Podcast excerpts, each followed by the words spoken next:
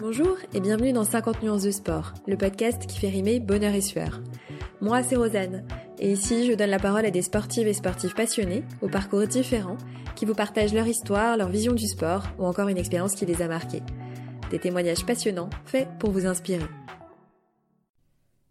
Je suis ravie de vous retrouver aujourd'hui pour un nouvel épisode du podcast. Avant de débuter, je tiens à remercier Sophie Victoire pour son commentaire sur Apple Podcast, mais également Antoine, Titcat, Chris John, JP Milou, Yael, Mélo, Claire, Jérôme, Charlotte, Pat, Arnaud et Minu qui sont les premiers tipeurs du podcast. J'espère n'en avoir oublié aucun. Alors les tipeurs, c'est-à-dire, euh, je vous rappelle rapidement que depuis janvier, j'ai lancé une page sur la plateforme de financement participatif Tipeee, d'où le nom de tipeur, pour me permettre de continuer de produire mon podcast tout simplement. Alors si vous aimez 50 nuances de sport, que vous voulez soutenir, faire partie de ce groupe de tipeurs qui me permettent de continuer de produire le podcast, sachez que vous pouvez le soutenir à hauteur d'un euro par mois. Donc c'est pas grand chose et pour moi c'est beaucoup. Merci à vous. Mon invité du jour c'est Anna.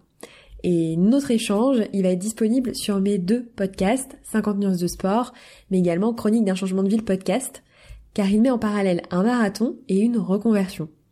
Donc en fait, l'histoire d'Anna, c'est que euh, elle était dans un job où elle ne trouvait plus de sens et elle a décidé de partir, de le quitter, sans forcément savoir ce qu'elle allait faire après. Et elle a entamé ce cheminement de la reconversion, du changement de vie. Et en parallèle, elle s'est lancé le défi de son premier marathon.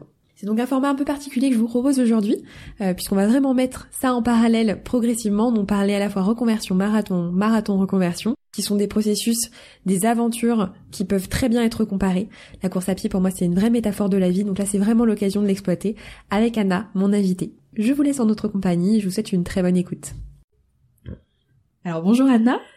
Bonjour Rosanne. Merci d'avoir accepté mon invitation. Je suis super ravie de te rencontrer euh, pour parler d'un sujet, euh, de deux sujets d'ailleurs euh, qui, qui me passionnent. Donc que ce soit la course à pied d'un côté et les changements de vie. Alors depuis longtemps, moi je me disais euh, que j'aurais aimé écrire un article sur le fait que la course à pied c'est une métaphore de la vie, puisque bah on se prépare, on prend le départ, on est motivé, on a peur, puis on doute, et lorsqu'on franchit la ligne d'arrivée, on se rend compte qu'on était finalement capable de faire des choses que l'on n'avait pas soupçonnées. Donc je l'avais pas encore fait, et hop, l'occasion se présente euh, avec toi, car l'idée tu l'as eue, euh, en t'inspirant de ton histoire qu'on va développer tu as quitté ton job euh, et à la recherche d'un autre métier et en parallèle tu as couru un marathon. Et ces deux éléments tu les mets en parallèle dans un livre que tu as écrit qui est envoyé aux maisons d'édition qui est pour le moment secret défense.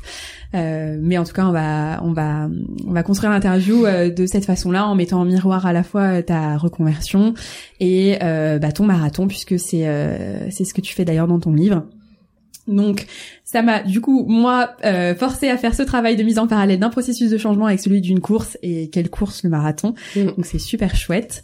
Euh, donc on va pouvoir euh, bah, du coup débuter en revenant euh, en 2018 et je vais commencer par te demander ce que tu faisais professionnellement parlant. Donc euh, en 2018, j'étais chargée de marketing. Mhm. Euh, j'ai euh, pour euh, pour te résumer un peu le mon parcours. Donc euh, bah bonne élève, je ne savais pas trop quoi faire de ma vie, donc je suis partie faire deux années de classe prépa. Et ensuite, j'ai fait trois années de fac pour obtenir un master en marketing parce que ça me plaisait bien, mais bon, j'avais pas encore trouvé toujours ce que je voulais vraiment faire. Et puis après, en cinq ans, j'ai fait cinq boîtes. j'ai fait et notamment euh, trois ans dans la banque et un an dans le sport. C'était du marketing sur quel euh, t'étais spécialisé dans un domaine à l'époque ou c'était vraiment euh, euh... alors dans la banque pas forcément. Tes études, c'était vraiment marketing global. Ouais, c'était marketing global. Euh, Ouais, c'était ça. Et euh, dans la banque, on va dire que non, c'était plus de la relation client, la fidélisation, tout ça, quoi. Et après, dans le sport, je faisais un petit peu de tout, un petit peu tout parce que c'était une petite structure. D'accord. Donc, euh, donc en gros, euh, voilà. T'étais euh, responsable marketing. Ouais, j'étais j'étais bac plus 5. voilà le, le, le parcours un peu classique qu'on entend souvent régulièrement même je trouve en ce moment. Ouais ouais, c'est clair. Ouais. De surtout dans les tout ce qui est fonction support. ouais. En l'occurrence souvent. Et en parallèle, ta pratique sportive? Ma, ma pratique pardon sportive euh, donc en fait euh, moi je me suis mise à la course à pied en 2014 euh, euh, parce qu'à à, l'époque, ma chef de ma, la banque euh, me disait que ça faisait maigrir, qu'elle elle avait fondu en fait. Et je m'étais dit super, bah écoute, pourquoi pas? Et puis euh, puis en fait, même si au début je me suis maudit d'avoir essayé, en fait c'est devenu une addiction. Et donc en fait en 2018, j'avais quelques semis à mon actif. Euh, j'allais faire mon deuxième Marseille-Cassis, donc euh, un, 20 km. Mm. Euh, j'avais fait le semi de Marseille parce que je, suis marseillaise, donc euh, du coup c'est pour ça qu'il y avait beaucoup de se passe dans le sud. Et j'avais quelques 10 km à mon actif, donc voilà, j'étais, je commençais quand même à, à courir pas mal. Donc course à pied principalement. Tu t'as fait des courses officielles euh, rapidement ou c'est venu euh, T'as commencé en 2014. T'as mis combien de temps à peu près euh, Je crois que en 2015 j'avais fait euh, la Marseillaise des femmes, donc la parisienne version Marseille. Et donc quelques mois après, mais c'était 5 même pas 6 kilomètres quoi. Donc c'était pour le fun et c'était voilà quoi, c'était sympa et, et, quand tu le fais aussi en fait quand tu commences à découvrir les courses, ouais. euh, c'est un tel univers que t'as. Après, t'as envie de continuer. C'est tellement, euh, c'est tellement génial. C'est une ambiance vraiment particulière. Ah, j'adore. Ouais, ouais. Et une fois, c'est, enfin, c'est vrai que pour les personnes qui se lancent dans la course à pied, il y a le passage de bon, je m'entraîne seule, et à partir du moment où on prend euh, on prend son premier dossard et qu'on passe la ligne d'arrivée, il y a quelque chose de quand même magique qui se passe. Donc, c'est euh, clair. Non, non, je suis d'accord. Donc du coup, la Marseillaise euh, des 10 km semi et donc en 2018.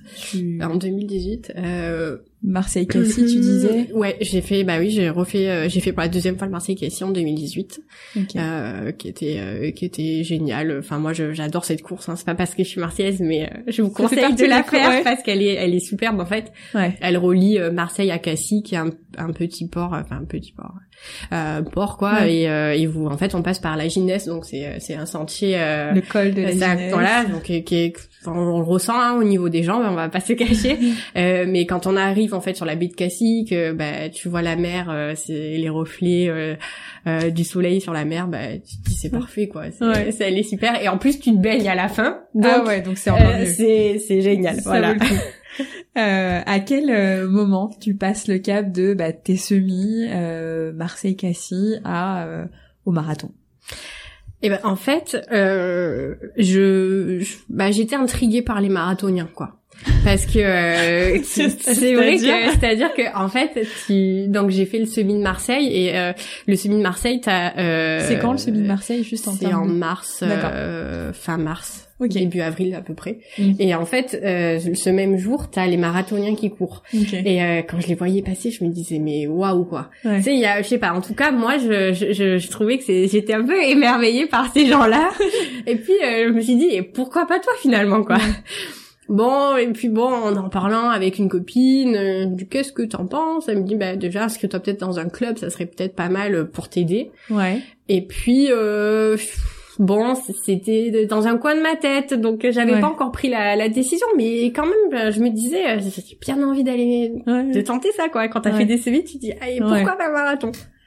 Donc euh, l'idée des germes dès, dès début 2018, en fait on va dire euh, alors exactement quand je me souviens pas trop mais euh, au printemps 2018 printemps été. Ouais je m'étais dit je venais de faire le Marseille Cassis euh, donc euh, Marseille Cassis c'est en octobre et on va dire que j'avais commencé l'été à y penser. L'été d'avant à y penser ok. Et euh, et celle de changer de métier? Et donc celle de changer de métier et ben en fait euh, donc comme comme je le disais tout à l'heure en intro euh, j'ai fait bah, en cinq ans j'ai fait cinq boîtes ouais. donc j'ai quand même réalisé que euh, le, le, ça pouvait durer euh, indéfiniment, quoi, genre six ans, six boîtes, euh, enfin bref, donc je voulais pas aussi que... Ça pu apparaître dans le Guinness des records. Voilà, c'est ça en fait, en gros. Et, et puis je me sentais pas à ma place en fait, notamment dans la banque où en fait euh, j'ai quitté mon j'ai fini mon CDD dans la banque et euh, on m'avait proposé six mois et de plus et en fait j'avais dit non mais c'est pas possible quoi. Il faut que je m'en aille euh. alors je sais qu'il y en a qui, qui auraient sauté sur les six mois hein, mais mm. moi je m'étais dit non en fait il faut que je change de secteur. Là j'en peux plus je, je, veux je veux me je veux, je veux me laisser la chance en fait tu vois de changer de secteur Et en fait, euh, bah, quand je suis allée, même si le sport ça me plaît, hein, euh, bah, en fait, euh, il y avait un manque de sens total en fait de ce que je faisais, euh, Mm. euh, vide de sens, euh, d'être enfermée euh, toute la journée à faire des PowerPoint, quoi. euh, voilà, quoi. Non, mais c'est c'est une raison. Ou Excel. Voilà, des voilà. Oui, je crois que je, suis- je, suis- je suis clairement pas la seule à la- l'avoir dit. Je pense que tout le monde maîtrise la suite Office Voilà, dans mais les fonctions voilà, à te poser des questions sur la taille de la police du titre et la couleur, s'il faut du bleu ciel, bleu foncé ou je sais pas quoi. Enfin, au bout d'un moment, euh, voilà quoi. Je, je, je me disais, est-ce que c'est ça ta vie? Est-ce que Ouais. c'est, est-ce que c'est vraiment de te poser ce genre de questions? Est-ce que c'est de faire euh, deux heures et quart de trajet euh, quotidien Ouais. pour aller bosser? Donc heureusement que j'aime la lecture et que Tu t'habitais que- sur Paris, du coup, t'es en montée fait, sur euh, Paris? j'habitais, euh, alors j'habitais à dans le nord de Paris, Ok. nord-ouest. Ouais, je crois que c'est T'es venue sur, Ah. euh, t'étais, tu disais que t'étais de Marseille et t'es Ouais. montée sur Paris Je quand suis montée sur Paris en 2016 Ok. euh, et donc en 2018 je vivais euh, dans le 92 donc euh, Ok. à Bois-Colombes par le- et en fait je m'étais et je travaillais dans le sud à Boulogne Ok. avec la fameuse ligne 9 que, que tout le monde connaît quoi et euh, et donc en fait bah oui ça fait euh, facilement deux heures euh, deux heures deux heures et quart voire deux heures et demie euh, Ouais. donc euh, bah quelle vie quoi Hmm. en fait Ouais, Euh, gros questionnement. Ouais, euh, le gros questionnement. Là, je, je peux plus continuer à faire des choses qui m'ennuient, quoi. Ouais. Tu t'ennuyais, du coup? Ouais, je m'ennuyais. Ok. Parce que ça, c'est quand même un phénomène qui est, qui est, qui est aussi fréquent. On parle beaucoup du burn-out. Ouais. Euh, mais il y a aussi ce qui existe, parce qu'on parle aussi du burn-out, le fait de euh, de s'ennuyer au travail. Et, euh, et en plus, tu parlais euh, d'une prépa, tu parlais d'un master. C'est vrai que dans ces formations, euh, il y, a, y a un livre qui est top qui s'appelle Le syndrome euh, du- des premiers de la classe et euh, qui explique justement que dans toutes ces écoles, enfin dans les écoles, mais dans les masters, on nous promet un peu monts et merveilles et quand on arrive dans le monde réel de l'entreprise, bon bah bah non, enfin on est que des jeunes diplômés et, ouais, et on, nous, on nous confie ouais, des tâches qui manquent parfois un peu de sens. Donc euh, Et d'ailleurs, on parle de brown out ouais, c'est ça. pour le manque de sens. Ouais. Donc, euh, Ah oui aussi, ouais. Ouais. Donc c'est vrai qu'il y a, il y a, il y a une réelle remise en cause euh, Ouais. quand même. Euh, dysfonctionnement là. ouais, tout à fait. Et le déclic de euh, ton marathon. Tu parlais de ta de l'idée qui a germé euh, donc au printemps, l'été t'y penses un peu plus. À Ouais. quel moment euh, Après, euh, bah, de septembre à décembre, euh, bon, je suis au club euh, et j'entends que certains du club vont faire le marathon, donc je me dis ah c'est Donc le marathon de Paris Ouais, le marathon de Paris. en avril. Voilà, en avril, euh, donc euh, pourquoi pas. Et euh, en fait, j'en parle à mon coach euh, sport, à mon coach euh, sportif, quoi, parce qu'on est, on a un coach en fait, donc au club. Et je lui dis, est-ce que tu penses que je pourrais envisager de faire un marathon et tout? Et puis euh, il me dit, bah écoute, euh, oui, quoi. Il me dit, il me dit dans la mesure où déjà t'es hyper assidu, tu viens, tu viens tout- toutes les semaines et euh, et où tu suis bah, la, prépa, la fameuse prépa marathon, bah vas-y quoi. Donc je m'inscris le 15 décembre 2018 et je mets euh, trois, enfin je remplis trois fois la, la session euh, parce que je, je stresse quoi, la session de, de paiement et euh, j'en viens à oublier mon inscription puisque euh, deux jours après euh, je fais opposition à ma carte bleue, je me souviens même pas que j'ai payé le marathon, donc c'est quand même assez. Ah parce que tu vois les moins parce que oui accessoirement quand même. Je Oui. veux le dire. Le marathon de Paris, c'est un petit budget, C'est un, euh, C'est- ouais, ouais, c'est un billet de 100. ouais, voilà. C'est un bon billet de 100. 100, 100, je- Voire un peu plus, ça 120, dépend. 100. En décembre pour avril, oui, tu dois, tu dois être au taquet Oui. du prix parce que c'est les inscriptions ouvrent euh, un an avant. Pour la petite histoire, en fait, je vois un prélèvement sur mon compte, mais en provenance de, de Londres. Oui. Et en fait, je, je me dis, mais attends, je suis pas allée à Londres ce week-end, qu'est-ce que c'est? On m'a piraté ma carte bleue, je commence à paniquer et tout. Puis après, je réfléchis à ce que j'ai fait le week-end, je me dis, ah bah ouais, je me suis inscrite au marathon en fait. Et, euh, et euh, finalement, euh, quand je vais sur le mail d'inscription du marathon, je vois euh, Londres, j'ai dit, Ouais, purée, c'est pas possible, vrai, voilà. Donc euh, au moins, je saurais faire opposition, voilà, tu vois, à la carte bleue. Donc du coup, il y a là on est en janvier. On est en... Ouais, donc en 2018, décembre 2018, tu t'inscris quand même à voilà, marathon. Ouais. Et euh, en termes de date, euh, cette cette euh, cette remise en question en fait de professionnellement pour en revenir à l'aspect Ouais. professionnel, euh, tu disais que tu t'ennuyais, tu te posais des questions. Quand est-ce que tu as eu euh, le déclic? Est-ce que tu peux nous en parler? Oui. Alors, en quelle temporalité? en fait, c'était euh, alors donc je remontais quelques mois en arrière du coup. Euh, donc en mai, euh, en mai 2018, euh, je commençais déjà à me poser des questions. Euh, je m'ennuyais et euh, je me, je me j'étais en train de me dire que je pouvais pas concevoir de faire ça toute ma vie. Mm. Et euh, donc ça fait un peu cliché, mais en fait en face de mon bureau il y avait un square. et et puis comme il faisait beau, je crois que j'en avais assez d'être devant Excel en fait. Et euh, je vois ce square devant lequel je passe tous les matins sans y prêter attention et je me dis qu'est-ce que tu fais enfermé dans ce bureau toute la journée? Alors que dehors il fait beau, euh, que les euh, abeilles butinent, que le soleil brille. Et en fait, ces jours-là, je suis partie à la pause déj manger dans ce square en fait. Et en plus c'est bon, il y avait du soleil donc fait rare à Paris, bon j'exagère un peu mais bon, voilà. Euh, quand euh, t'es habitué à 300 jours de soleil par an, euh, c'est un peu, un peu violent le, le, le, temps parisien. Voilà. Et en fait, ce jour-là, euh, je me suis dit mais tu tu peux pas continuer comme ça toute ta vie quoi. Il y a la vie en fait, si tu veux en fait, le square m'a fait réaliser que la vie elle continue en fait. Et tu vois, elle continue, c'est-à-dire que le soleil il continue à se lever et à se coucher, que les abeilles elles continuent à butiner, que tout en fait, que tu veux la saison. En plus, on était en mai, donc tu vois que la vie elle continue à avancer. Euh, les arbres ils commencent à avoir leurs bourgeons. Et moi, ma vie en fait, qu'est-ce que c'était finalement ma vie? Et j'avais l'impression que, que ma vie en fait me, me, me glissait euh, entre les mains et, euh, et je me suis dit non mais en fait là c'est pas possible et puis j'ai trouvé le courage de demander ma rupture conventionnelle en fait qui a été acceptée. Alors est-ce que tu peux en parler rapidement de ça? Oui. parce que euh, voilà la rupture conventionnelle c'est quand même un accord entre l'employeur et le salarié euh, il n'est pas euh, accepté si facilement. C'est enfin c'est souvent, euh, c'est pour dire, je pense que dans la majorité des cas, c'est l'employeur qui propose au collaborateur.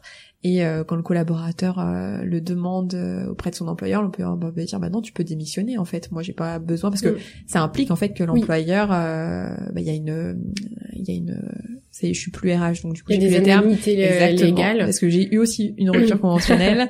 Euh, il y a effectivement des indemnités euh, des indemnités légales qui sont plus ou moins élevées en fonction de la convention collective. Et euh, bah du coup ça quand même en termes d'avantages c'est que pour la personne qui l'obtient ça permet de toucher le chômage derrière alors qu'une démission ne le permet pas.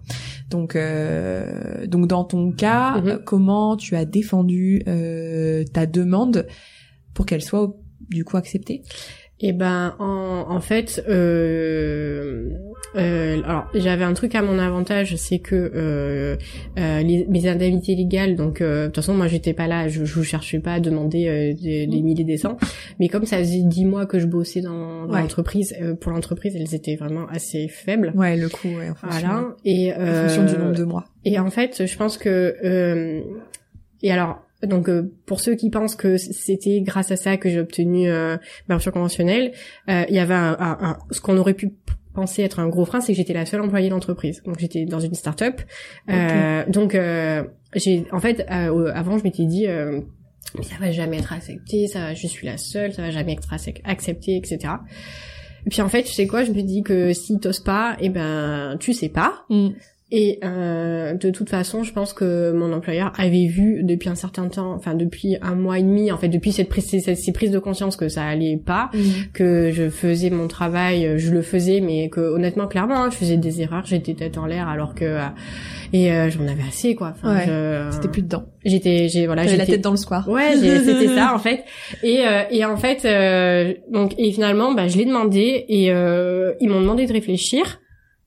Euh, ils m'ont demandé si je maintenais ma, ma, décision.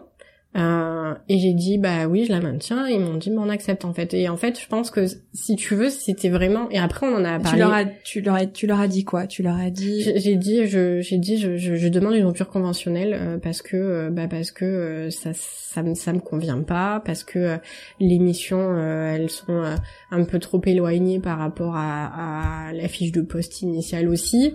Et parce que parce que alors les mots exacts, je m'en souviens pas, mais en fait. Non, mais t'as été honnête sur le J'ai été honnête. Voilà, tu vois, l'idée, c'est, je pense que l'idée, c'est pas non plus de dire mm. euh, c'est euh, c'est vous le problème et. Euh, non, bah non. Je pense qu'en fait, s'il faut le présenter aussi en tant que gagnant-gagnant, quoi. Je veux dire, c'est-à-dire que eux, ils ont pas l'avant, ils ont pas l'intérêt de garder quelqu'un qui a une baisse de motivation aussi en fait. C'est sûr. Donc euh, il y a un moment bah voilà et puis euh, bah faut, il faut se faut se jeter à l'eau aussi. Ouais, il faut tenter. Il faut il faut le tenter euh, il y a beaucoup de gens qui disent non mais dans mon entreprise ça va pas être accepté. Euh, je pense que euh, je pense qu'il faut faut, faut pas partir si tu pars avec l'idée que ça va pas être accepté bah, franchement il y a peu de chances que ça le soit. C'est clair. Donc euh, bah il faut le tenter quoi. Enfin je veux dire euh, tu sais pas donc euh, donc euh, oui ce jour-là bah j'étais hyper tremblotante. J'avais la voix qui tremblait quand je l'ai demandé.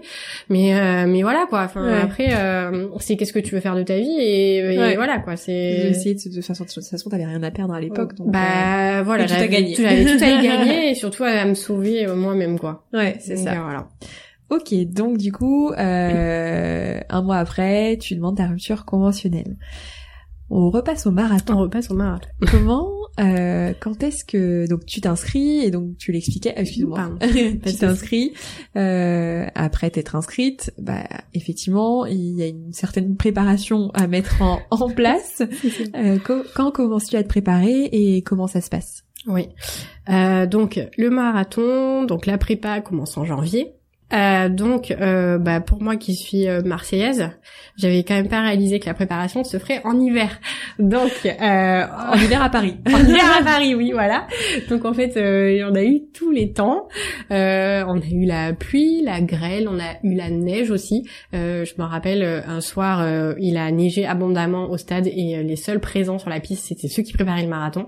Donc là, tu dis à quel point t'es ancré marathon, t'es focus marathon en fait. Et tu et même là, tu découvres à quel point. Euh, là, j'ai découvert euh, une assiduité que je connaissais pas. Je trouve j'ai découvert un, un, un, aspect de mon mental que je ne connaissais pas. Quoi. À partir du moment où t'as as ancré cet objectif, il te quitte plus et euh, et tu te donnes les moyens. Et tu te donnes les moyens. Donc en fait, la prépa, et eh ben écoute, euh, on va dire que pas pas facile quand même parce que bah tu sollicites ton corps comme tu ne l'as jamais sollicité auparavant. Tu sais pas forcément comment il va réagir. Donc des fois phase de fatigue, aussi un peu des douleurs musculaires euh, et euh, et puis après accompagne aussi euh, niveau nutrition parce que des fois ben je mangeais pas je, mangeais souvent des fois des légumes bouillis donc clairement ça ça allait pas m'aider pour courir le marathon. Donc pour essayer un peu d'avoir un truc un peu plus qui puisse un peu plus me caler pour courir. Et et donc une préparation qui bah finalement c'est super bien passé. J'ai vraiment apprécié le processus euh, de la prépa et surtout avec les gens bah, du stade où euh, tu sais. Euh, ouais, il y a un euh, côté équipe aussi. Il y a un côté équipe, on supporte, on en, on en peut plus, mais c'est pas grave, on continue, on, on a l'objectif et voilà. Tu faisais toutes tes séances, tu faisais combien de séances par semaine? Non, quatre séances par semaine. Et t'en faisais combien avec le club? Donc deux séances, deux soirs par semaine avec le club, des séances de fractionnés euh, fractionné court et fractionné long. Euh, ensuite, euh, la sortie longue du dimanche. Du coup, ça me permettait quand même le dimanche de tester euh, eh ben, toutes mes futurs ravitaillements en fait du marathon. Donc tester ma boisson, tester mes barres euh, de ravitaillement pour savoir aussi si je les, si accepté, si je les digéré, euh, prendre le, avoir le réflexe en fait aussi, tu vois, de, de regarder ma montre et de me dire ok à tel moment je bois, à tel moment je, à tel moment je, je mange. Ouais. Euh, et une quatrième séance de d'endurance fondamentale où euh, là bah je courais euh, un peu à la, vitesse de l'escargot quoi, pour bah pour notamment c'est super bon pour le cœur et pour va faire cette quatrième séance d'une petite heure. Euh... Puis avoir un certain nombre de kilomètres aussi au compteur pour habituer ton corps à... à courir beaucoup. À courir, c'est ça. Euh... C'est vrai que je l'avais mise juste après, mais je pense que je vais ah. la poser tout de suite. Est-ce que est-ce que t'en parles euh, à ton entourage justement à l'époque euh, de de cette inscription, de cette préparation euh, et comment ton entourage reçoit cette nouvelle et euh, donc euh, mon entourage très proche euh, m'a beaucoup soutenu, m'a dit c'était super, euh, surtout que le fait en fait de, de, de me fixer de me fixer cet objectif dans cette période de reconversion, on l'abordera après, bah, d'avoir un objectif possiblement atteignable parce que voilà euh, ça ça me boostait quoi ça donc euh, ça c'était chouette. Après bah t'as as des gens qui comprennent pas. Enfin il y, a des gens qui ne courent pas qui ne font pas de sport du tout qui ne font pas de course à pied euh, quand tu leur dis que euh, bah en fait euh, samedi soir tu te couches vraiment tôt parce que demain tu dois faire 30 bornes euh, ou que euh, ce soir en fait si tu vas soit tu, pas si tu vas chez eux ou si tu vas au resto bah en fait tu vas juste prendre je sais pas des pâtes ou un truc en fait qui va te caler. Le Perrier citron la boisson du marathonien.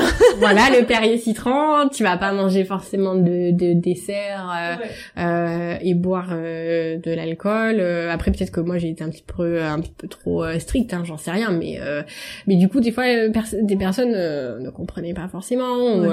mais j'essayais quand même d'organiser, voilà, il, fallait, il me fallait mes quatre séances par semaine et il fallait voilà. C'était ton objectif, ça c'était. ah ouais, c'était vraiment mon objectif. À tout prix. Ah oui oui, j'étais pas dispo, je reconnais que j'étais pas dispo pour le reste, mais voilà. Ok. Et euh, de l'autre côté, donc en parallèle, ta ta reconversion. Oui. Donc tu disais qu'au bout d'un mois, tu demandes ta rupture conventionnelle. Comment tu prépares euh, ce départ et cette nouvelle vie, sachant que si je ne dis pas de bêtises, mhm. tu pars sans absolument sans absolument pas savoir ce que tu vas faire après. Ouais, c'est ça. Parce qu'il y a quand même voilà des ruptures. Moi en l'occurrence, euh, j'ai j'ai fait aussi une rupture conventionnelle, mais derrière j'avais un projet de reconversion identifiée mm. et je ne suis pas partie avant. Toi, tu pars, t'as ce déclic, tu pars, tu sais absolument pas ce que tu vas ce que tu vas faire. Comment tu prépares ça? Comment ça se passe euh, Donc euh, c'est vrai que bah en fait j'ai j'ai sauté euh, sans voir le filet quoi. Et euh, Alors autant le marathon, tu t'inscris, tu te prépares, t'es en club, autant la reconversion, c'est... bah, en fait, euh, c'est vrai que euh, ça peut paraître fou de euh, de faire ce que j'ai fait, de partir euh, alors que je ne sais absolument pas ce que j'ai derrière. mais en fait, au fond de moi, et mon corps me le disait, en fait, c'était qu'il fallait que j'arrête, quoi, et que c'était clairement plus possible. Et en fait, qu'une une question de survie. Oui. Ouais, c'était une question de survie. Et en fait, euh, bah, pour la première fois de ma vie, euh, alors que dans mes études, je, planifiais toujours tout trop, trop bien, euh, très bien, j'étais hyper carré. J'ai rien prévu, tu vois. Pour ma reconversion, j'ai rien prévu au départ. Euh, j'avais juste prévu en fait de me faire aider par un coach euh, que j'ai que j'ai que j'ai trouvé et de me dire bah écoute euh, je le rencontrerai hein, genre en septembre un coach de quoi? Un coach pro pour euh, de reconversion quoi qui de transition pro quoi. Euh, parce qu'en fait j'ai quitté mon entreprise le 31 août. Ok. Euh, donc je devais le rencontrer enfin je l'ai rencontré en septembre et puis et puis je me suis dit bah t'avais un coach club ouais, et un coach donc je me suis dit bah on verra bien. Ouais. on verra bien où ça me mène. Je ne sais pas forcément quoi faire j'avais idée que euh, j'aimais, euh, j'avais envie de, de, faire quelque chose dans l'écologie parce que c'était quelque chose, ça me parle, euh, mais sans vraiment, tu vois, une avoir une idée précise. Sans avoir une idée précise. Et finalement, les choses sont très bien faites puisque j'ai via ce coach, j'ai pu trouver ma formation. j'ai pu faire une formation dans l'écologie, quoi. Ok. Et, euh, et quel type de formation? Donc ça c'était en fait c'est euh, c'est une formation euh, alors quel type? C'est des conférences en fait. C'est 15 jours de conférences sur des thématiques bien précises avec des t'as 50 intervenants sur les 15 jours. Et euh, où euh, c'est euh, l'objectif en fait c'est quand même que tu sois assez ouvert d'esprit il y a pas mal d'ateliers, euh, euh, d'échanges. Euh, on a fait des thématiques sur l'alimentation, sur l'énergie, euh, sur euh, sur la croissance. Mm sur euh, alors sur je sais plus là j'ai un trou de mémoire mais euh, et en fait euh, voilà l'idée c'était vraiment que bah, en tout cas c'est une cartographie globale quand même de ce qui se passe de tous les enjeux actuels okay. euh, que ce soit des spécialistes qui sont venus euh, nous expliquer tout ça et en plus j'ai pu me faire un super bon réseau ouais. aussi donc ça, je pense que c'est clairement une clé dans la reconversion pro, euh, c'est de se faire un réseau. Euh, et euh, et donc en fait, oui, bah j'avais j'avais rien préparé. Et en fait finalement ça a fait ça a vraiment fait effet boule de neige c'est à dire que j'ai rencontré ce coach qui m'a donné le contact de quelqu'un j'ai rencontré quelqu'un pour la formation. Et en fait tout a été euh, un effet boule de neige et en fluide. Alors fluide, fluide, je sais pas, mais en tout cas quand même les choses sont bien faites parce que euh, moi j'ai pas eu l'impression que c'était fluide sur le moment. Peut-être aujourd'hui oui finalement. finalement aujourd'hui oui. Avec le recul. Avec le recul ouais. Et euh, mais, mais, sur le moment t'avances dans le brouillard en fait. Ouais, sur le moment j'avance. voilà, je, je, je, le dis clairement. bah ouais, j'avance. Je sais pas trop. je sais pas trop où je vais. Je sais pas trop ce que je vais faire de ma vie. Accessoirement c'est une question que je me suis jamais posée poser et que l'école ne m'a jamais invité à me poser aussi puisque j'étais bonne élève, donc euh, il fallait absolument que je parte en classe prépa pour mes profs. Euh, et en fait, euh, on sait pas, voilà quoi, on sait, on nous dit pas, bah ok, posez-vous. Qu'est-ce que vous voulez vraiment faire de votre vie euh, À aucun moment. À aucun moment on le fait. Donc ça. on nous apprend juste à à, à faire, à de toute façon avoir le plus de bagages possible Mm. pour ne pas galérer comme aurait pu galérer d'autres personnes. Donc si on a des bonnes notes, on le fait. Et euh, le but, c'est de faire un bac plus 5 pour être responsable marketing euh, dans une grande entreprise. Non mais c'est quand même ça. Et d'ailleurs, le, livre Le syndrome des premiers de la classe, c'est vraiment ce qu'ils expliquent. C'est, c'est ça justement ce phénomène-là de on nous vend un poste dans une entreprise, mm. alors que euh, enfin, moi je reste persuadée que c'est, c'est effectivement intéressant de faire des études, mais pas pour euh, le poste que ça va te permettre d'avoir, mm. simplement pour avoir tous les outils pour trouver après effectivement le métier qui soit au service de ta mission de vie. Mais encore faut-il le, métier en fait est pas une fin en soi c'est un outil. Et donc euh, de pouvoir trouver justement euh, bah, quelle est ta mission de vie bah ça à aucun moment on nous l'explique. Donc effectivement clairement, toi tu t'es retrouvé à te, les poser en étant au chômage en fait. Ouais en fait finalement voilà c'est ça euh, en fait j'aime bien dire que je suis pas partie faire le tour du monde mais je suis partie à la découverte de moi-même quoi. Ouais euh, j'ai vraiment fait le, le, le j'ai j'ai j'ai tour de moi-même. Ouais, le tour de moi-même, euh, chercher euh, fait une introspection profonde quoi sur moi euh, et euh, ça a remué beaucoup de choses finalement parce que je me je m'étais jamais posé des questions. Donc oui, clairement, j'ai été au chômage. Le, le mot qui fait si peur à tant de personnes mais je regardais, je suis toujours en vie quoi, il y a pas il y a pas de voilà, c'est pas une honte, c'est c'est c'est comme ça quoi. Enfin je veux dire en tout cas moi je l'ai euh, j'avais décidé je savais ce qui m'attendait et j'ai assumé. C'était un choix quoi. Alors tu parlais du regard des autres justement. Euh, on parlait du voilà de l'entourage dans le cadre de la prépa marathon et du jugement euh, parfois de certains par rapport à ça justement. Ouais. Par rapport à ton ta reconversion qui n'était même pas une reconversion à l'époque qui était un saut dans le vide dans l'inconnu et qui n'était euh, bah au départ je m'étais quand même dit je vais me reconvertir faut que je change hein, parce que je qu'est-ce que tu dis qu'est-ce que tu as dit quand tu es quand tu as quitté ton job justement mhm. et que qu'est-ce que tu as dit à ton entourage? Comment tu te présentais? Parce qu'il y a ça aussi la question mhm. de souvent quand on se présente bon bah qu'est-ce que tu fais dans la vie? Euh, je suis la, euh, la, question numéro un euh, en France ah, la question numéro deux après le prénom. Ouais après le prénom c'est comment t'appelles-tu? Mais genre fais-tu dans la fois tu vas dans une soirée un anniversaire ou je sais pas quoi la tu fais quoi dans la vie? Alors comment tu comment tu te présentais à, eh bah, à ce moment-là? À ce moment-là, euh, je disais bah voilà, je viens de quitter mon entreprise, euh, je vais me reconvertir. Et en fait, euh, bah au départ, j'étais super contente. les gens trouvaient ça chouette et tout. Tu sais, je vais me reconvertir dans l'écologie à l'époque. T'avais quand même Ouais, j'avais dit, ouais, j'avais dit dans l'écologie, je me cherche et tout. Puis finalement, en fait, après de fil en aiguille. Bah, les gens ils veulent savoir un peu plus et puis souvent ils te redemandent alors t'en es où? Non mais en fait ça fait ça fait un mois j'en sais rien laisse-moi le temps en fait et et euh, finalement, il, il m'a fallu du temps. Et euh, je me suis aperçue qu'en fait, quand les gens me demandaient euh, mais euh, t'en es où, t'en es où En fait, ils me renvoyaient leur peur. C'est-à-dire que si tu veux, ils, ils c'est comme s'ils se mettaient à ma place. Eux, s'ils étaient à ma place, ils supporteraient pas en fait. Ils mmh. diraient j'ai trop peur, c'est l'inconnu, mmh. tu vois. Donc toi, tu le vivais encore bien. Enfin, bah alors honnêtement, j'ai vraiment eu des phases quoi c'est à dire que franchement il y a des jours euh, bah je, je reconnais quoi il y a des jours j'étais en larmes en me disant mais qu'est-ce que je fais où je vais dans ma vie euh, euh, je savais clairement ce que j'avais quitté et j'en étais ravie mais vraiment ce brouillard euh, euh, de euh, où je vais quoi qu'est-ce que je vais faire de ma vie. Donc c'est vrai pas de plan d'entraînement pas de quatre séances par semaine à suivre. Donc là du coup c'était ouais c'était c'était euh, c'était à moi de pas d'objectif identifié non plus enfin sur le de la métaphore. quoi. Ouais ouais, oui après c'est vrai que le regard pour en revenir au regard des autres et je pense que c'est clairement quelque chose qui peut bloquer beaucoup de monde. Ouais. Euh, difficulté dans la société d'assumer ça c'est une difficulté surtout déjà quand tu dis au chômage c'est clairement un mot interdit hein. moi j'ai quand j'ai cherché un appart un agent immo m'a dit non mais euh, chômage c'est un mot il faut pas prononcer. Attends euh, enfin il y a un moment il faut arrêter quoi. Je dis j'ai pas la peste euh, voilà. Mais et c'est surtout que en fait j'aimerais bien plus cocher la case en, en, en transition quoi. C'est le plus la case en, en, la case en transition. Et et puis pour en revenir à ta question donc souvent on me demandait t'en es où t'en es où. Donc bon au départ je dis bah écoute là je, je suis au début quoi. Après quand ça devenait de plus en plus insistant bah en fait j'ai essayé d'éviter le truc. Mais je me suis aperçu que ça marche pas hein, forcément d'éviter la question et que tous les gens ils sont toujours en train de te dire voilà. Et euh, et puis euh, progressivement en fait euh, ben, je, je, disais aux gens la vérité je vais ben, écoute je, je, je ne sais pas encore je suis en train de chercher et puis et puis voilà. Et c'est vrai que la peur du regard des autres c'est quelque chose qui nous effraie tout enfin voilà souvent. Mais faut pas oublier que c'est notre vie qu'on a des comptes à T'as réussi à, faire la part des choses là-dessus?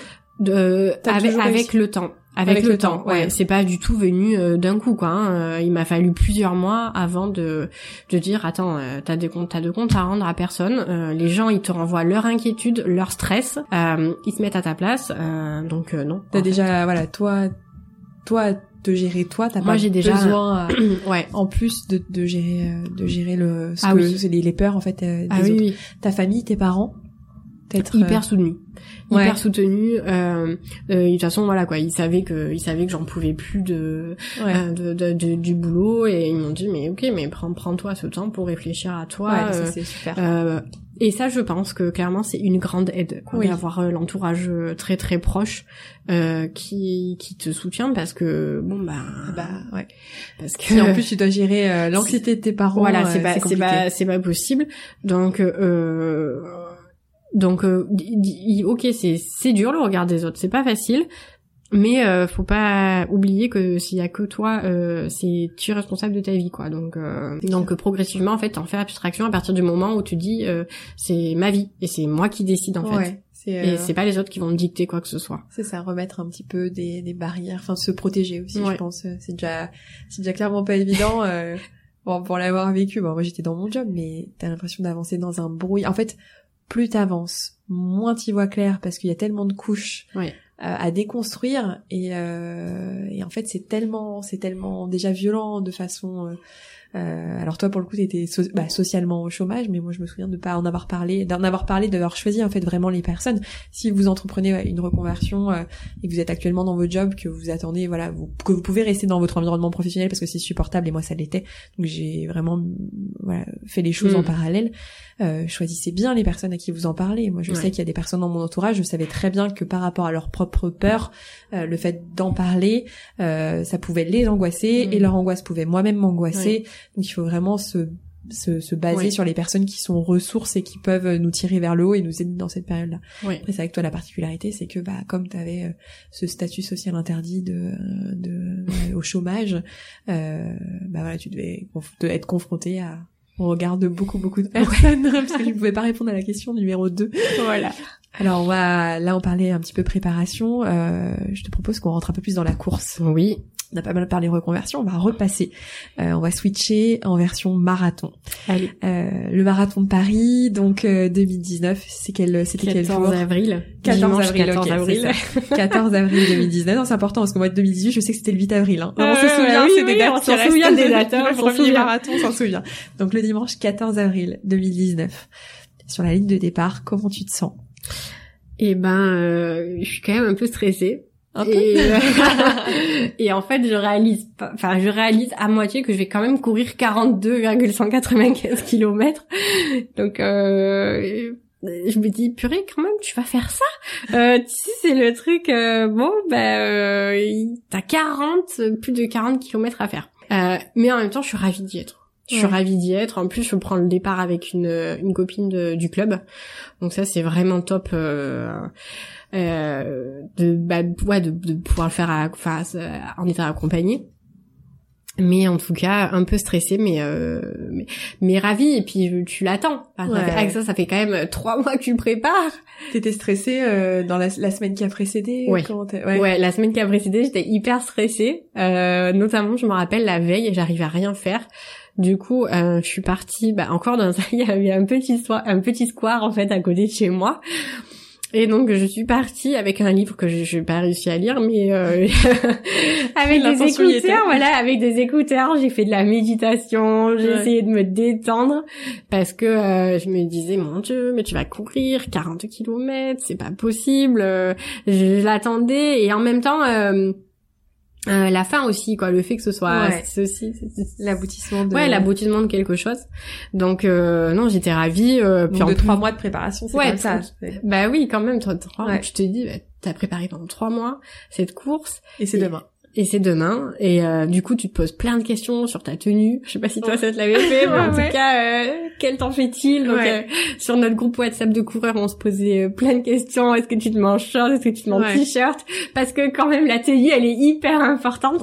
Tu vas quand même la porter pendant plus de 4 heures. Enfin, en tout cas moi, si je c'était plus de 4 heures. un objectif de temps ou au départ Au départ, déjà oui, déjà le franchement, je pense qu'à partir du moment où déjà c'est le premier, premier objectif, tu dis je, je le finis. au départ, je m'étais dit euh, autour de, de 4 heures et quart, quoi. Donc, euh, mais bon, je savais que quand même le premier marathon c'était euh, c'était c'était difficile. Euh, mais mais oui, choisissez bien votre tenue vraiment parce que ouais. parce que les baskets, bien les avoir testées longtemps avant. Les on met pas de nouvelles paires de baskets voilà, surtout pas. Même on met pas de nouveaux habits le jour J. Euh, euh, prévoyez des pansements euh, moi j'ai des ampoules qui sont apparues de partout donc euh... ah ouais, ouais mais euh, du coup voilà des pansements euh, le j'avais mis la crème anti-frottement les, la, les ah dernières semaines ça fonctionne très bien. On va donner des petites astuces. Oui aussi alors je l'ai pas je l'ai pas testé mais il paraît que c'est super pour le prochain sport fait voilà c'est ça. Et et puis voilà après de, de, bien tout préparer son sac la veille tous ses ravitaux son camel bag parce que voilà quoi franchement c'est ça arrive vite quoi donc, euh, donc de l'excitation sur la ligne de départ. Ouais, de l'excitation. De l'anxiété mélangée. Ouais, de l'anxiété mélangée. En plus, je savais que euh, j'avais euh, mes proches qui venaient viendraient me supporter. Euh, que de toute façon, j'avais aussi les gens du club, en fait, euh, qui certains qui couraient pas, d'autres couraient, mais en tout cas, il y avait des supporters aussi. Donc, donc voilà. C'était parti pour l'aventure. Ouais, c'était parti pour l'aventure. Et une fois lancé, comment ça se passe sur les premiers kilomètres? Écoute, sur les premiers kilomètres, franchement, ça va très bien. On part, euh, on part euh, pas trop vite euh, d'ailleurs avec avec ma collègue, sachant qu'on sait qu'on a quand même 40 bornes qui nous attendent. Et en fait, c'est ce que j'aime, c'est l'ambiance des courses, donc c'est magique, quoi. T'as des gens que tu connais pas qui viennent te supporter et tout, donc c'est génial, quoi. Ouais. Donc tu sors à ta place, tu Ouais, complètement. Ok. On revient à ta reconversion.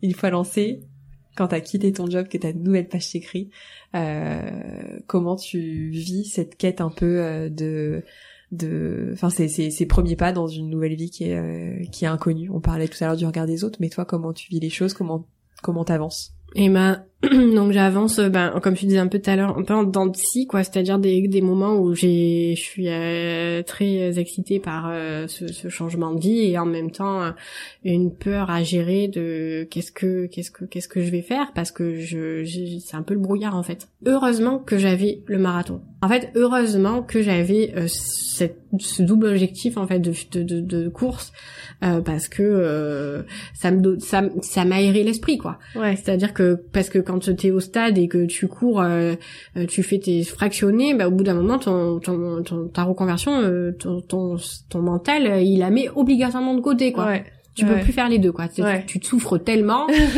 voilà. Sur les sorties longues, quand tu fais 30 bornes, ben après, tu oublies, quoi. Tu te reconvertis complètement, quoi. Donc, donc finalement... c'était bien d'avoir ça. Ouais, ouais c'était super d'avoir ça. ça en parallèle, quoi. Ouais. Donc contrairement au marathon où oui, ça, les premiers kilomètres se passent se passent bien, euh, là c'est un peu plus, mais parce que aussi t'as pas de visibilité sur la l'arrivée. Je pense qu'il y a ça aussi. c'est ça aussi. Pas de préparation, mm. pas, c'est ça. Euh, comment tu te ravitailles sur ton marathon? Donc sur mon marathon, donc en fait moi j'avais un, un camel euh, bag, bah ouais, les sacs, euh. les sacs avec le tuyau euh, de 2 litres. Okay. Euh, donc avec une boisson en fait que j'avais préparée euh, avec euh, de l'eau, du sucre, attends que je dise pas bêtise, de l'eau, du miel, du sel et du jus de raisin pour avoir euh, l'apport en sucre en fait. Ouais, et en sel aussi du coup. Et en sel parce que tu maigris, enfin tu pas tu maigris, mais tu perds beaucoup d'eau. Alors oui, tu maigris. tu maigris aussi. et euh, et j'avais en fait moi j'ai opté pour les pâtes de fruits Ouais, moi aussi. Parce que euh, pour les, pour avoir testé plein de bars euh, et même les gels euh, qui ah euh, franchement hyper chimiques, euh, c'est ah c'est c'est vraiment pas bon au goût. Et en fait, je trouvais que la pâte de fruits c'était le bon compromis. Ouais, c'est clair. Parce que quand t'es fatigué de mâcher, de mâcher la, la, pâte de fruits, ça, ça se mange tout seul. Donc ça c'était c'était chouette. Et en fait, ce que je faisais moi, c'est que je prenais une pâte de fruits toutes les demi-heures et euh, je buvais euh, toutes les dix minutes, un quart d'heure, euh, même si c'était quelques gorgées, parce que vu tout ce que je transpirais, euh, bah voilà, c'était Ouais. pour compenser. Euh, Et, euh, et dans ta reconversion, comment tu, tu te ravitailles si on fait la métaphore. Ouais, comment, Comment-. Comment tu fais pour pour tenir quoi la, la, la durée et en plus parce qu'effectivement enfin tu le mets en, tu le mets en parallèle du coup dans le, ce livre qui est pour le moment et il n'est pas encore publié mais mais euh, mais oui enfin c'est c'est long. Faut être endurant pour tenir euh, sur la durée et ne pas craquer. Ouais, euh, bah en fait, euh, c'est vrai que euh, j'ai, euh, j'ai- j'aime bien dire que je me suis ravitaillée durant donc cette reconversion, euh, puisque en fait j'ai fait plein d'expériences. Donc euh, c'est-à-dire que déjà j'ai voulu euh, partir à ma découverte, comme je te disais, et puis euh, je voulais quand même bah, me former. Donc j'ai fait cette formation dans l'écologie. J'aime beaucoup écrire, donc j'ai fait beaucoup d'ateliers d'écriture. Et j'ai énormément lu euh, de livres, euh, alors euh, bon, de développement personnel, mais euh, euh, j'ai beaucoup lu, bah, vu que j'ai- tout ce qui est écologie, ça me parle, j'ai beaucoup lu de de- de- d'articles sur internet, euh, Mm. voilà. Donc j'ai essayé des expériences, on va dire euh, concrètes. Enfin Mm. pour moi c'était le concret, euh, c'était euh, l'écologie, c'est euh, l'écriture, euh, euh, c'est aussi via donc via une co- coach, euh, j'avais euh, essayé de lancer une communauté sur les réseaux sociaux, j'avais un projet dans l'écologie, mais je pense Mm. que c'était pas forcément le bon moment, donc Ouais. euh, voilà j'ai essayé quand même des trucs concrets. Mm. Et puis euh, comme je suis quand même partie à la découverte de moi-même, je, je, je suis partie faire des trucs un peu qu'on pourrait qualifier de perchés. Puisque euh, en fait euh, j'ai découvert euh, de fil en aiguille euh, j'ai fait de l'hypnose. Ok. J'ai fait une lecture une lecture karmique. Donc une lecture karmique c'est la lecture des vies antérieures. Ok. Bah parce que des fois euh, t'es alors faut croire à la réincarnation hein mais euh, oui je pense que c'est un préalable. Oui voilà déjà ouais je le, le précise mais euh, l'idée c'est c'est que ton âme en fait se réincarne ok. dans chaque vie et euh, enfin et que euh, tu te t'incarnes dans une vie pour vivre des expériences apprendre des choses. Ok. Et donc en fait des fois de et il y a un fil un fil conducteur et, euh, et donc quand tu fais ce genre de, de ce, ce genre de consultation l'idée c'est de comprendre euh, si tu as certains blocages en fait qui viennent d'autres vies euh, le, le pourquoi tu es venu sur cette vie là ouais aussi euh, et voir un peu bah, euh, voilà co- comment comment t'aider quoi vraiment c'est quelque chose auquel t'as toujours cru ça? Pas du tout. Enfin, Ok. en fait, euh, je pense que si tu m'avais dit euh, le jour où j'ai demandé ma rupture conventionnelle, euh, euh, je vais faire une lecture karmique, je pourrais regarder et j'aurais dit pardon, tu me dis quoi là? Et en fait, euh, en fait, bah, c'est pareil. En fait, c'est pendant ma formation, j'ai rencontré une personne euh, qui était assez branchée spiritualité et qui, euh, elle, m'a amené en fait, euh, enfin, m'a m'a parlé euh, de, de, de notamment de la lecture karmique. Et euh, puis moi j'ai lu des bouquins, je me suis mise à la méditation, j'ai vu à quel point c'était vraiment chouette, ouais. euh, parce que j'ai testé le Miracle Morning d'ailleurs que je continue toujours, ouais. Mais j'ai découvert pendant cette période. Et euh, et puis euh, finalement en fait euh, ça fait sens, ouais ça fait sens, euh, ouais ça fait sens pour moi, je j'y, c'est- clairement j'y crois et du coup euh, oui donc j'ai fait une lecture karmique, j'ai fait un thème astral aussi Ouais. et j'ai fait aussi du channeling donc du channeling. quoi ça Alors, c'est quoi ça ouais en fait, le channeling, c'est, en fait, l'idée, c'est que quand tu te réincarnes dans chaque vie, tu vois, tu, toi, tu te réincarnes dans, dans une enveloppe physique, ouais et euh, il y a des âmes qui se réincarnent pas en enveloppe physique, qui sont dans le grand tout au-dessus de toi. euh, voilà, tu l'appelles. Moi, je j'aime bien l'appeler l'univers. ouais Et en fait, euh, l'idée, c'est que chaque euh, chaque âme, donc nous, en fait, chaque âme physique, elle est, elle est, elle est, elle a un guide. En Ok. fait. Elle a une âme dans le grand tout qui la guide. Et donc, en fait, un channel, c'est quelqu'un qui t'aide à à te, qui lui peut se connecter à ton guide par l'intermédiaire de sa guide à elle. ok Voilà. Donc ça, Voilà, fait, ça fait hyper perché.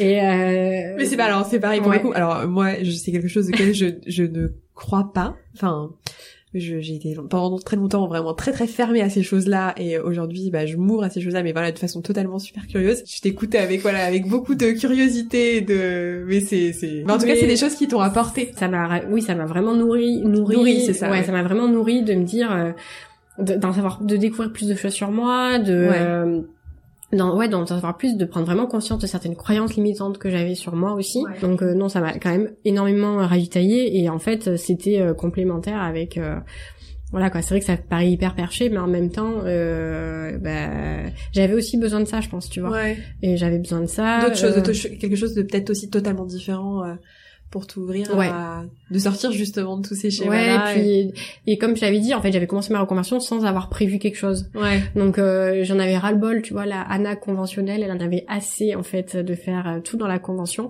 Donc je pense que là clairement j'ai clairement pas fait le, le, le, non conventionnel.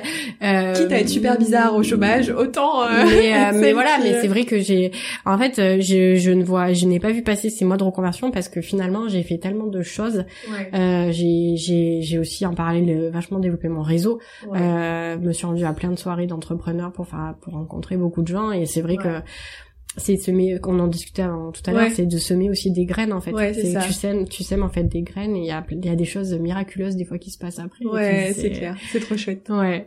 On va repasser au marathon tes premiers kilomètres. Euh, j'aimerais qu'on passe euh, au trentième. Oui. Le mur du marathon le fameux mur du marathon. Est-ce que c'est quelque chose que tu as vécu? Ouais, alors moi je l'ai pas eu qu'au 30e, moi c'est arrivé plus vers le 35. Euh... Ah, t'as gagné 5 km Ouais, 35 et euh, pour moi le pire du pire, ça a été entre le 38 et le non, les 37 et 41 quoi. Parce qu'en fait après le dernier kilomètre comme c'est euh, comme comme comme en fait t'as tous les supporters du coup ça va ça j'avais plus à aux jambes bizarrement. Mais euh, vraiment le mur euh, je sentais plus mes jambes en fait. J'avais l'impression qu'il y avait des poids de 10 kilos attachés à, mes, à chacun de mes pieds et que euh, je, je, ne savais même pas comment j'avançais. J'avais des ampoules. Euh, à des endroits en plus où j'en avais jamais eu en entraînement donc euh, c'était pas agréable. Euh, comme quoi comme endroit?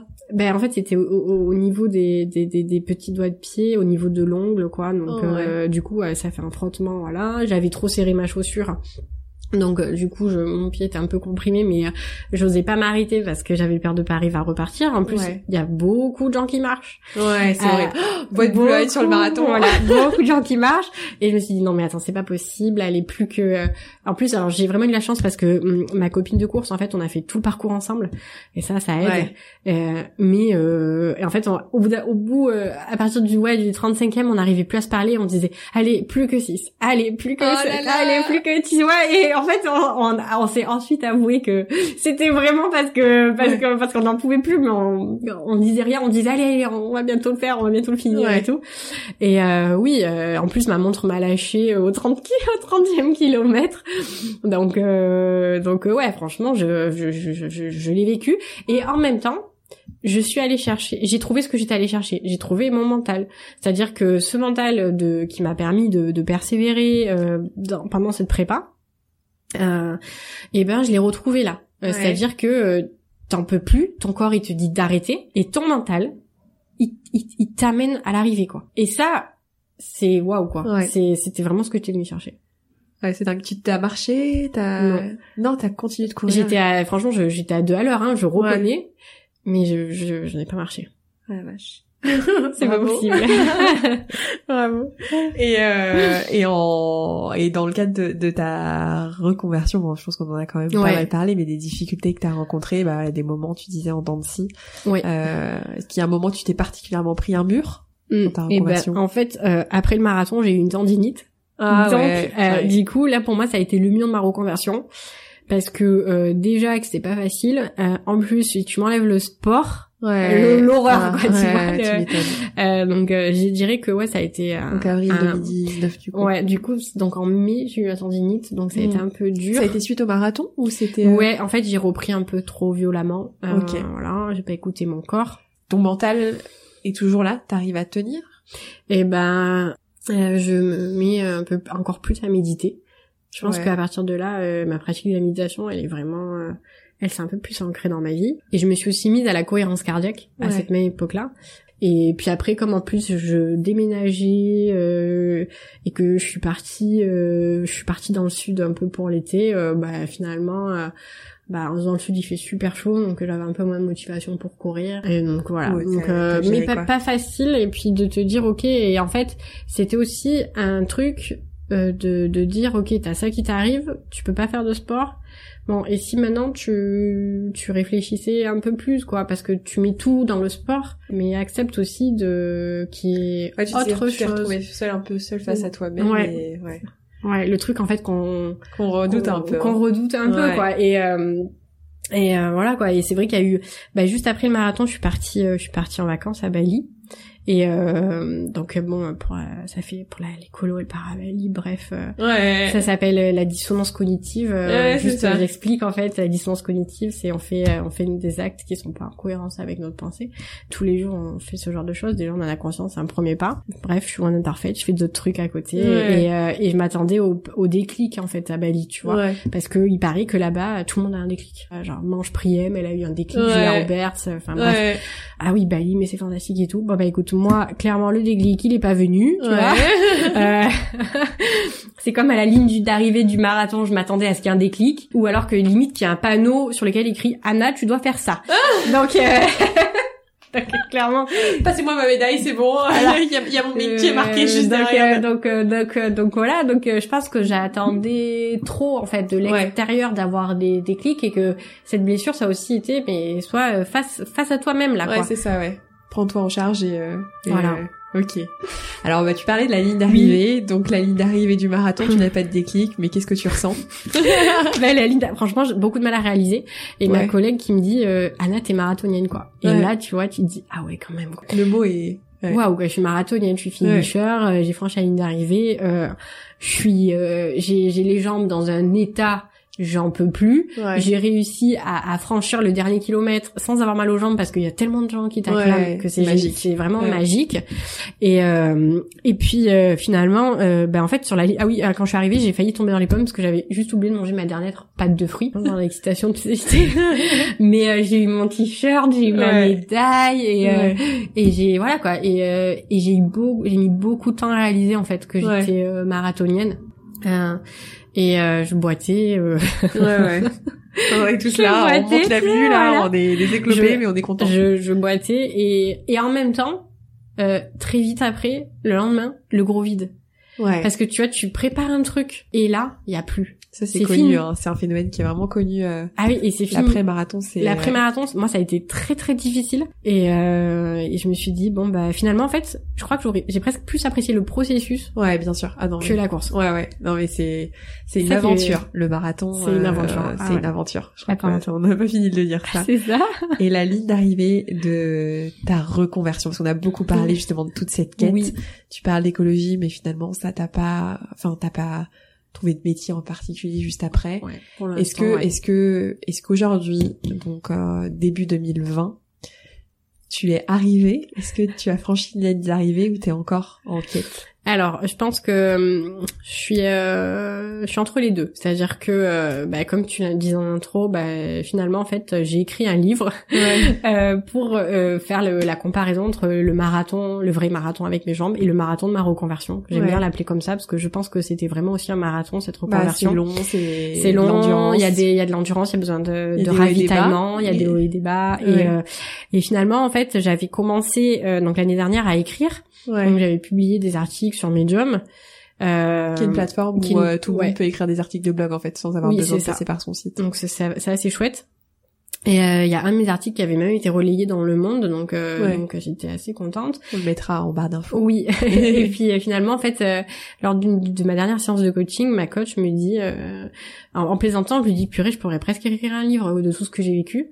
Puis elle me dit, mais pourquoi tu le fais pas? Et, puis, et 15 jours après, j'ai commencé à faire le plan. Et, euh, et j'ai fini mon livre le 6 décembre dernier. Donc euh, finalement, je dirais que quand même le livre, ça représente une ligne d'arrivée. Moi, je me suis régalée à l'écrire. euh, T'as mis combien de temps à l'écrire? Et ben, j'ai commencé, euh, j'ai mis euh, un mois et demi. Ah ouais, donc t'as- tu t'es mis dans le truc et Ouais, ça t'a. un peu moins de deux mois. Ouais. Et voilà. Et bon après, je précise que j'ai fait que ça et que je reconnais que voilà, j'avais Ouais. rien d'autre, à- enfin rien d'autre à côté. euh, Ouais, ouais. j'ai fait que ça et euh, et donc je dirais que oui, c'est une ligne, c'est quand même le livre, c'est quand même une ligne d'arrivée, euh, Ouais. prise de conscience, euh, prise de conscience de beaucoup de choses, euh, en tout cas de cette cette volonté toujours d'écrire. Et euh, l'écologie, à voir comment je le mets. Pour l'instant, je Ouais. sais pas. Et mais... encore, t'as t'as plusieurs. euh, T'as semé des graines et Voilà, euh, j'ai semé des graines comme tu dis, et et puis euh, voilà. toujours dans l'action et voilà tu. Mais t'es toujours en quête comme quoi, voilà. C'est Voilà, pas... en fait, je suis toujours en quête, même si je pense que j'ai commencé, j'ai quand même euh, le puzzle, il commence à se former. Ouais, euh, tu commences à trouver euh, ouais, voilà. le lien, En le maillage j'ai- entre tout. J'ai tellement appris. Ouais. Et en fait, du coup, dans mon livre, je partage vraiment tout ce que j'ai appris Ouais. et ce parallèle entre les deux, et c'était très très riche. Donc Ouais. j'en suis ravie. Écoute, je pense qu'on prendra rendez-vous dans un an pour que tu nous dises ah, justement où en, sont, où en sont les, où en sont les, justement toutes ces graines que tu as semées. Alors, euh, du coup, et après, est-ce que tu vas recourir à un marathon? Est-ce que tu vas en termes de course à pied? En termes de course à pied, euh, oui, je pense que je vais, je vais recourir. Là, je me tête à me réinscrire au marathon de Paris. Comme je te disais, j'ai commencé l'entraînement sans être inscrite. tu sais, on fait, on fait tout à l'envers. On fait tout à l'envers, voilà. Euh, mais euh, clairement, je, je referai d'autres marathons euh, parce que parce que c'est c'est une expérience tellement euh, folle que que que voilà. Ouais, t'as envie. Ouais, que j'ai ouais que j'ai envie. donc donc oui cette aventure, elle est, elle est fantastique. Donc, euh, ouais. j'en referai, ouais. Et 2020, professionnellement, t'as, même si c'est encore assez flou, que les pièces du puzzle se mêlent les unes aux autres. Oui, alors, et eh bah, écoute, là, pour l'instant, euh, donc, euh, j'attends, j'ai envoyé mes manuscrits, donc là, je, je, t'en informerai euh, en temps voulu. Et, et puis, euh, là, moi, je vais me mettre à mon compte au niveau de la rédaction, donc, ah. rédactrice, correctrice, relectrice. Ouais en freelance et puis voir euh, peut-être je sais pas apporter ma contribution pour un projet écologique euh, ouais. Euh, j'ai je, je à voir et tout en continuant d'écrire des parce que j'ai d'autres projets d'écriture en fait. Donc, ok donc ouais. Ah, finalement en fait ce qui a fait l'objet de ton livre qui était qui était une forme presque de thérapie enfin il y a aussi ça je pense. Ouais c'est clairement tu t'es quand même découvert ce goût pour l'écriture donc ouais, que je connaissais avant mais là j'en ai vraiment pris conscience et j'ai vraiment pu le tester donc si ça se trouve, euh, on verra par la suite. On, on, verra. rendez-vous, hein, on euh, rendez-vous, rendez-vous sur Chronique d'un changement du podcast. Alors je vais terminer par une petite rubrique qui a toujours dans le podcast 50 nuances de sport. Donc je suis obligée de la faire. C'est simplement, c'est la rubrique des questions tac au tac. Allez. Donc globalement, c'est simple. Je vais te poser quatre questions. Le but c'est que tu me réponds le plus instinctivement possible. Euh, donc le plus rapidement possible. Tu peux revenir sur euh, sur ta réponse si t'en as une autre qui te vient. Mais euh, mais voilà, c'est simplement pour euh, pour clôturer cet épisode. quelle est la chanson inavouable que tu écoutes quand tu fais du sport? Chanson inavouable. Ouais. Alors j'ai arrêté d'écouter de la musique quand je cours. Ah ouais? Mais avant je mettais une playlist. Euh... Eh ben écoute, tu, tu regarderas dans ta playlist et tu me l'enverras, je la mettrai du coup en lien de l'épisode. Euh, un livre qui t'a marqué dans ta reconversion et que tu conseillerais? Alors un livre, il y en a beaucoup beaucoup qui m'ont marqué. Euh, là, le premier qui me vient, c'est l'alchimiste de Paulo Coelho, euh, notamment une phrase où il dit euh, bah, tombe huit fois, euh, enfin non attends, tombe sept fois et relève-toi huit fois quoi. Ouais. Et euh, ça, clairement, euh, ma reconversion, je trouve que c'est la plus belle image et qui m'a ouais, qui m'a vraiment vraiment marqué pour aller aller chercher en fait euh, le, le, le trésor que tu as à l'intérieur de toi et ouais, et revenir ta légende personnelle. Et aller ouais. Ouais, ouais, c'est clair. Est top. Il est top. Pour terminer, un conseil pour toute personne qui aujourd'hui est face à son écran, euh, n'a pas forcément un square devant sa fenêtre, mais euh, se pose des questions. Eh ben, je dirais euh, aller chercher en vous euh, allez chercher en vous ce que vous voulez faire en fait de votre vie. Euh, allez chercher en vous ce que vous aimez faire. Euh, là où vous voyez pas le temps passer, où vous pourrez, vous êtes en état de flou. Voilà, vous êtes en état de flou, vous pourrez être payé à ce que vous faites. Ouais. Et euh, et ne vous dites pas que c'est réservé aux autres. Euh, donnez-vous l'autorisation en fait d'être cette personne. Franchement, donnez-vous l'autorisation de faire partie de ceux qui osent. Voilà, de faire partie de ceux qui osent et et rappelez-vous qu'en fait, c'est votre vie. Il y a que vous qui pouvez décider de ce que vous voulez faire de votre vie. Et euh, donc voilà. Ok, bah écoute, je ne peux que confirmer tout ça et voilà. Bah écoute, merci beaucoup en tout cas. Merci à toi, c'était c'était passionnant. J'ai vraiment hâte de le publier du coup. bah écoute, merci encore. On voilà, je donnerai tes nouvelles. De toute façon, on actualisera euh, le mm. lien de l'épisode euh, si euh, voilà, si ce fameux livre justement est publié. et, voilà. Et, je pense qu'il y aura des suites. Et puis de toute façon, je te donne rendez-vous dans le podcast du blog de Chronique d'un changement de vie pour faire le point dans un an, voir justement si ces petites graines sont devenus des fleurs, des arbres ou bien plus encore. Ouais. Euh... Et que je me permets, s'il y a des gens qui ont des questions, n'hésitez pas à m'en poser. Euh... Bah super, de toute façon on mettra ton contact. Euh, ouais. c'est important. C'est clair. bah écoute, euh, merci encore. Et puis, euh, et puis voilà, à bientôt. Ciao. J'espère que l'épisode vous a plu. Si c'est le cas, on n'hésite pas à le partager, à le noter sur Apple Podcast, à laisser un petit commentaire et à se rendre sur la plateforme de financement participatif Tipeee pour soutenir le podcast à hauteur d'un euro par mois. Je vous remercie et je vous donne rendez-vous dans un mois pour le prochain épisode. À très vite!